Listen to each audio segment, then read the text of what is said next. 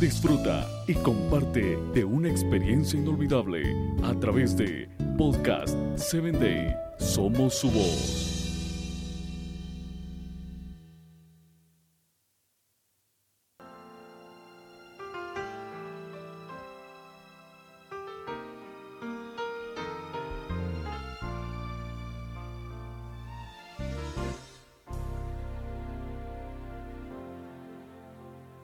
La experiencia de Miguel me llama mucho la atención, ya que Miguel era una persona sumamente afanosa y también ambiciosa. Cuando entró a trabajar como limpiador en un supermercado, se propuso llegar a ser el manejador de ese establecimiento.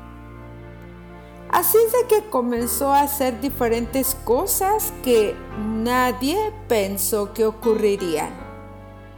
Se quedaba más tarde, limpiaba lugares más de los que no le habían pedido hacer.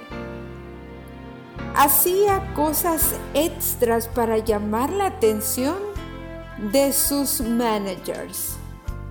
Pero estas pequeñas cosas a veces afectaban a sus compañeros, ya que a veces hacía el trabajo de otros para él quedar bien y tener todo el crédito de ese trabajo realizado. Y no le daba la oportunidad a sus compañeros de crecer. Esa desesperación de ser exitoso lo llevó a entrar en un carácter diferente, de pisotear a quien pudiera con tal de conseguir lo que quisiera.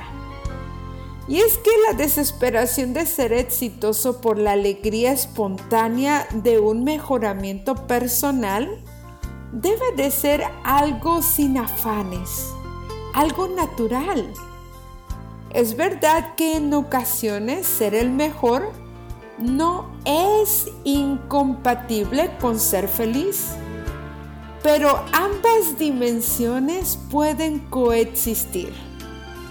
Lo que yo te propongo es ser excelente. La excelencia es una condición necesaria y suficiente para lograr una vida feliz. Y para ser excelente, necesitas la presencia de Dios en tu vida. Inténtalo. Verás el resultado.